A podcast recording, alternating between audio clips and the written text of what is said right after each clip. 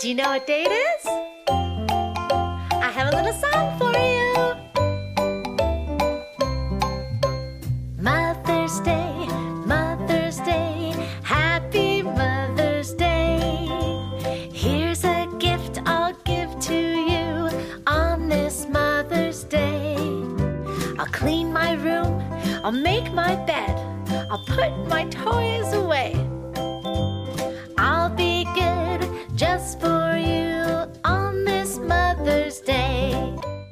Hello, everyone. Welcome to Baby Education on Air. I'm Teacher Grace. Hi everyone, I'm Teacher Marnie. Today, we invited some friends from our senior class to join us. Let us welcome them. Hello, everyone. I'm Derek. I'm a five years old. We are from senior class two. Hello, Derek. How are you today? Hello, Grace. I'm a good. Hello Winnie, how are you? Hello, Manny. I'm happy. Good job, kids. I have a question. Do you know when is Mother's Day? I know, I know. It's in May. Yes, you are right. The second Sunday of May is Mother's Day. Mother's Day is an important day. It's a day children can show their mothers how much they love them. On Mother's Day, many children give flowers to their mothers. This makes them very happy. Today, we'll share a story about mothers. Now it is story time. Here we go. Welcome to Baby English Show. Let's speak English together. 萌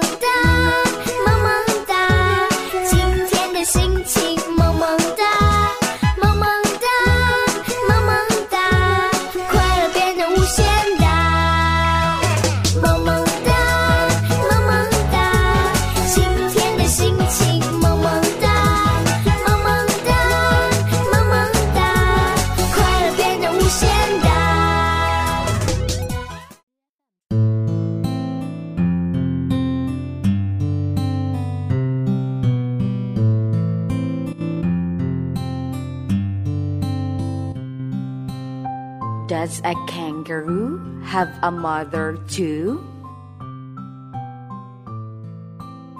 Does a kangaroo have a mother too? Yes, a kangaroo has a mother just like me and you. Does a lion have a mother too? Yes, a lion has a mother just like me and you. Does a giraffe have a mother too? Yes, a giraffe has a mother just like me and you. Does a penguin have a mother too? Yes, a penguin has a mother just like me and you. Does a swan have a mother too? Yes, a swan has a mother just like me and you. Does a fox have have a mother too? Yes, a fox has a mother just like me and you. Does a dolphin have a mother too? Yes, a dolphin has a mother just like me and you. Does a sheep have a mother too? Yes, a sheep has a mother just like me and you. Does a bear have a mother too? Yes, a bear has a mother just like me and you. Does an elephant have a mother too? Yes, an elephant has a mother just like me and you. Does a monkey have a mother too? Yes, a monkey has a mother just like me and you. And, the two animal mothers are their babies. Yes, yes, of course they do. Animal mothers love their babies just as your mother loves you. The end.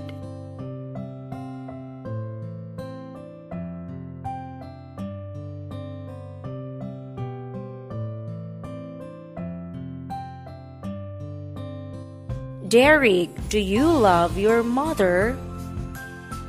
Yes, I love my mother. How about you, Winnie?